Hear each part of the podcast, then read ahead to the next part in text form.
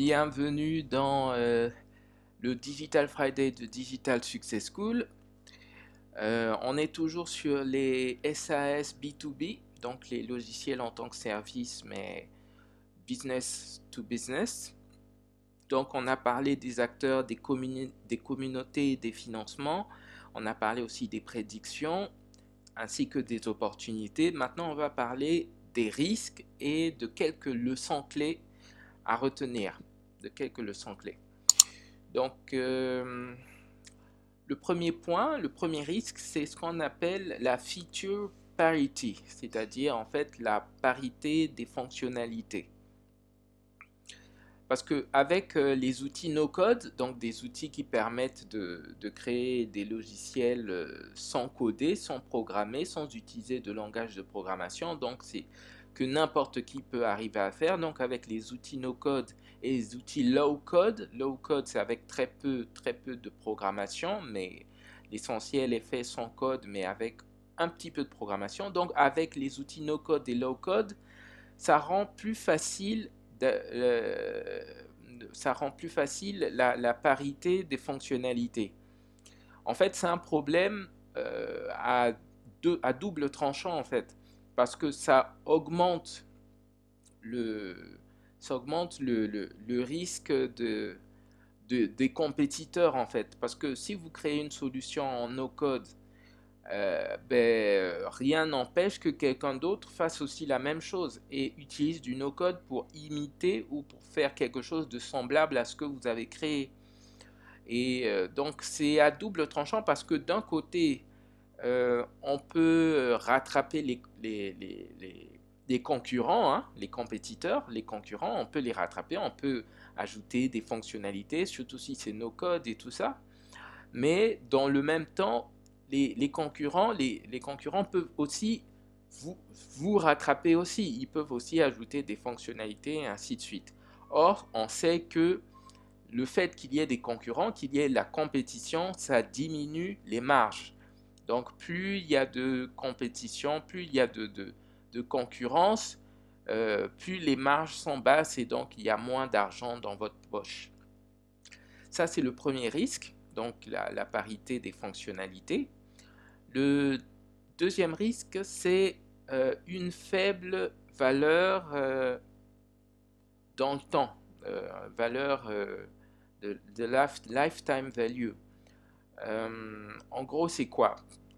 Par exemple, lorsqu'on utilise un logiciel, quand vous vendez par exemple une solution logicielle, vous pouvez décider de faire que ce soit bien sûr un SAS, donc avec un abonnement. Donc vous dites par exemple, je sais pas, euh, moi je vends un truc à 10 dollars par mois et euh, la valeur tout au long du cycle de la vie de l'entreprise pour un client par exemple, ce sera euh, donc 10 dollars fois 12 mois fois le nombre d'années que vous, que vous allez fonctionner. Donc le problème, le risque avec les, les SAS B2B, c'est qu'il y a aussi une valeur à long terme sur tout le, tout le cycle de vie de l'entreprise, une valeur à long terme qui est très faible. Enfin, qui est faible. Ça, fait, ça rend, euh, ça rend les choses plus difficiles de, pour euh, investir dans l'acquisition de clients. Hein, euh, et en plus, avec euh, d'autres, euh, si on ajoute à ça d'autres dépenses, eh bien, ça peut, ça peut mener à un cash flow négatif. Hein.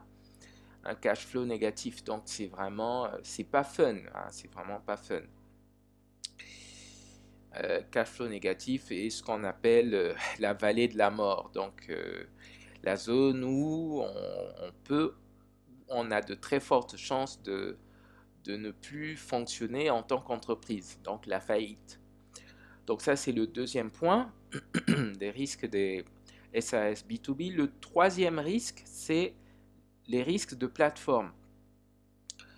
Bon, le truc, c'est que lorsqu'on construit sur d'autres plateformes, euh, on est dépendant euh, de, des plans de, cette même plateforme, de leur, euh, plan produit. S'ils ont, disons, ce qu'on appelle une roadmap, donc un ensemble de, un process, un plan d'action sur leurs produits.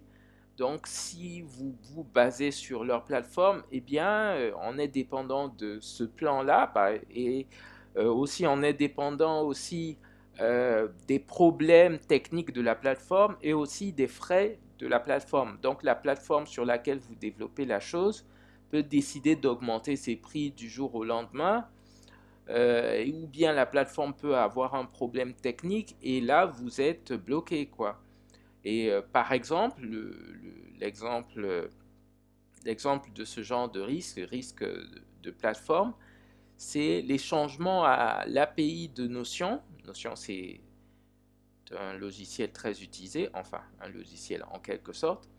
Donc les, changements euh, apportés à l'API de Notion ont pratiquement, euh, ont vraiment cassé Super, super.so. Donc là, ce que vous voyez là, c'est euh, quelques les doléances en quelque sorte, les, plaintes d'utilisateurs de Super. Donc, euh, notamment là, on voit un designer et un cofondateur qui expliquent que Notion a fait des changements à leur API et du, coup, euh, voilà, ça devient compliqué d'utiliser super.so. Voilà. Voilà, ça c'est tout pour euh, les, risques. Donc on, a, on, en a pas mal parlé. Maintenant, on va passer aux leçons clés.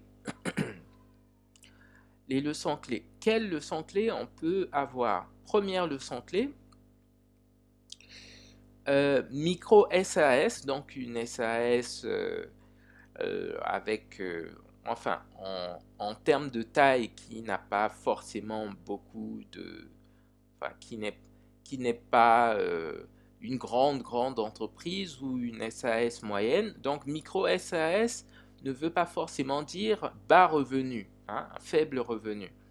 Micro, euh, ça, veut dire, c'est surtout lié au fait, au fait que ce soit lié à une niche spécifique. Hein. Donc, comme on l'avait expliqué précédemment, donc une niche spécifique, euh, une euh, audience bien ciblée ou un ensemble de fonctionnalités. C'est ça que ça veut dire micro. Donc, c'est dans le sens de niche spécifique ou audience ciblée ou euh, ensemble de fonctionnalités. Mais ça ne veut pas forcément dire faible revenu. La, preuve, Upstaff, Upstaff donc, euh, a commencé comme un tracker de temps pour euh, les équipes sur le terrain et à distance. Et il a, il a réussi à croître jusqu'à 75 000 utilisateurs et plus de 3 800 000 dollars de revenus annuels récurrents. Donc chaque année, il, gagne plus de 3 800 000 dollars. C'est déjà pas mal. Donc c'est vrai que c'est une micro SAS, mais c'est pas euh, pas parce que c'est un faible revenu. C'est juste qu'il se sent vraiment focalisé sur quelque chose. Et euh, la deuxième leçon clé, c'est euh, les systèmes de croissance les systèmes de croissance. Euh, donc les systèmes de croissance qui vont en fait, qui utilisent des growth hacks, sont des hacks de croissance. Les hacks de croissance sont conçus pour, des, pour une acquisition d'utilisateurs rapide et à faible coût. Donc, et les, les, systèmes de croissance se concentre sur euh, des marketing, des stratégies marketing de long terme. Donc, par exemple, l'exemple de Dupoli, hein, qui permet de, euh, de, de, faire euh, des, des, sondages avec des résultats en temps réel et tout, des, des sondages très simples mais aussi très beaux, avec un retour, enfin un taux de conversion élevé. Donc, Dupoli accru euh, ses revenus, a augmenté ses revenus mensuels récurrents de 800% sur 6 mois, en 6 mois, avec un, euh, un système de croissance qui utilise euh, le référencement euh, organique, hein, donc les SEO. Voilà, voilà, donc ça c'est pour euh, les leçons clés. voilà, donc je pense que pour les leçons clés, on va s'arrêter là. Et maintenant, dans la suite, on parlera de ce que l'on retient et des objections. Donc restez connectés sur Digital Success School.